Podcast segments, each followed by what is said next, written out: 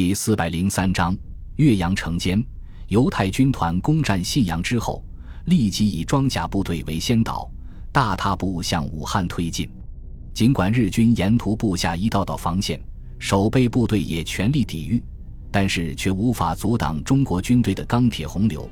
经过五天的激烈战斗之后，犹太军团前锋已经推进到距离武汉只有几十公里的孝感，从北面包围了武汉。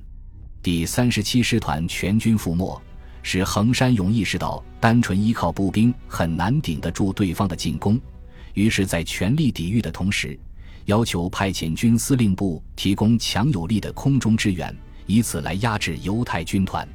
然而，此时，太平洋战场正在鏖战不休。日本统帅部非但不能提供所需的战斗轰炸机，反而需要持续不断地从中国战场抽调飞机。无奈之下，横山勇只好在用士兵的血肉之躯来迟滞中国军队的进攻的同时，悄悄准备撤退。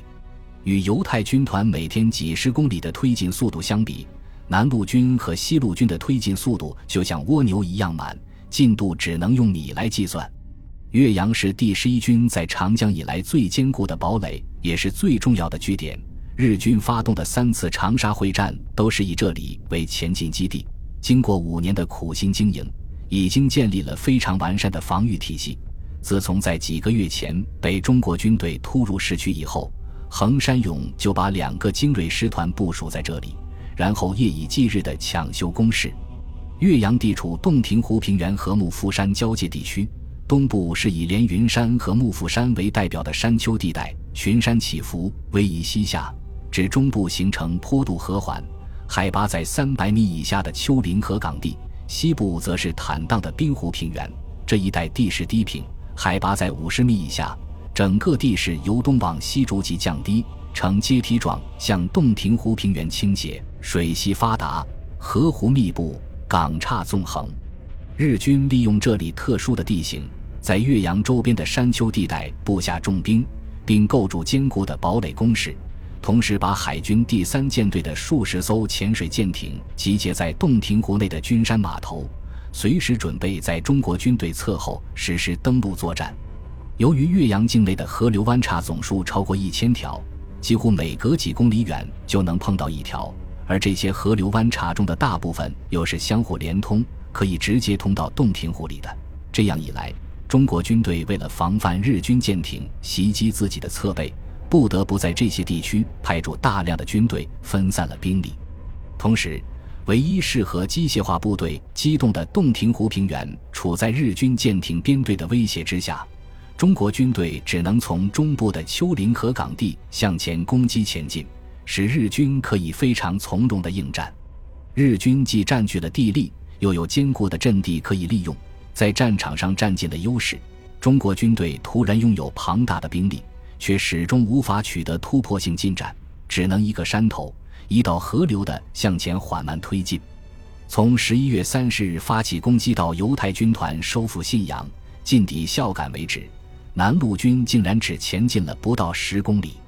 华中野战军总司令薛岳得知犹太军团已经推进到孝感城下之后，急忙从岳阳前线返回长沙，向在这里坐镇指挥整个会战的孙百里提出改变战术的要求。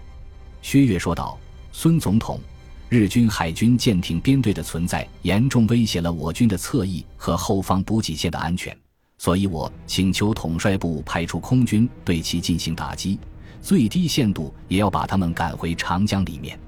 孙百里看了看嘴角都挤出水泡来的薛岳，非常坚定地摇了摇头，拒绝了他的要求。在中美空军的联合打击下，缅甸日本陆军航空兵已经被完全压制住，其海军舰艇编队也被驱逐出去。只要再加一把劲，就能够将其仅有的空中力量彻底肃清。所以，绝对不可以在这个节骨眼停下来。薛岳追问道。那缅甸战役什么时候能够结束？什么时候能够把飞机调回来呢？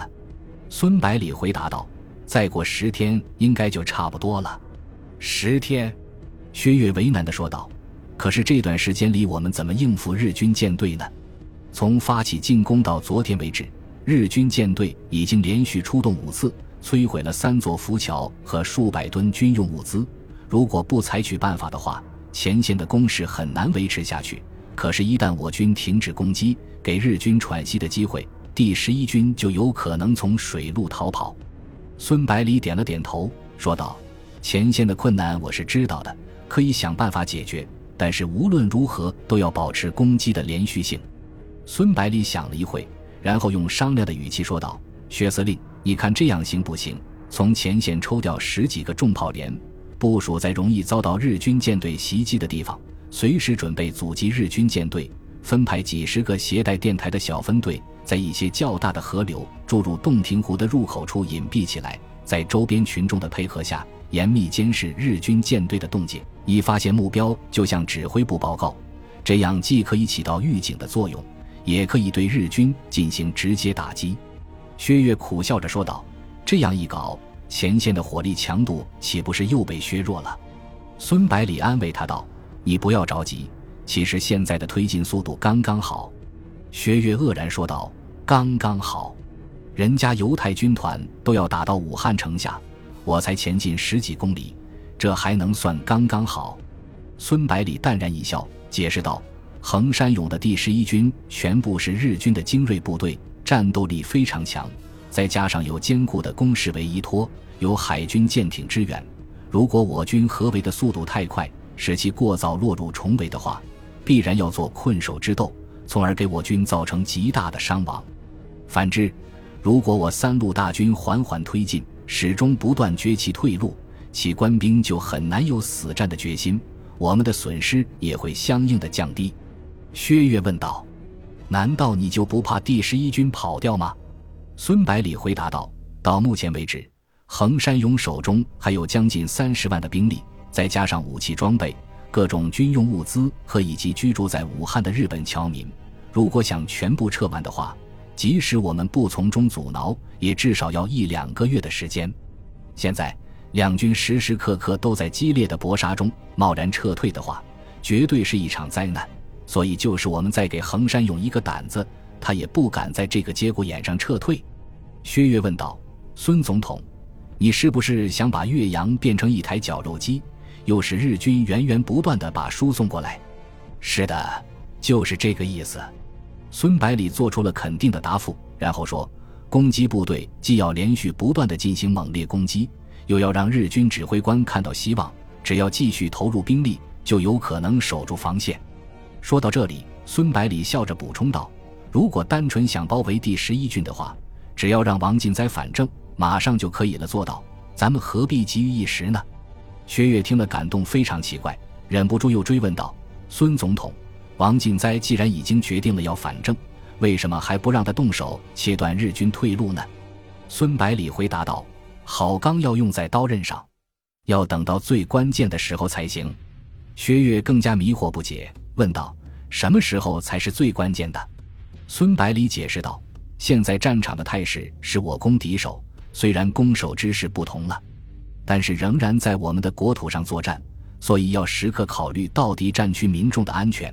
万一横山勇狗急跳墙，拿他们来做盾牌怎么办？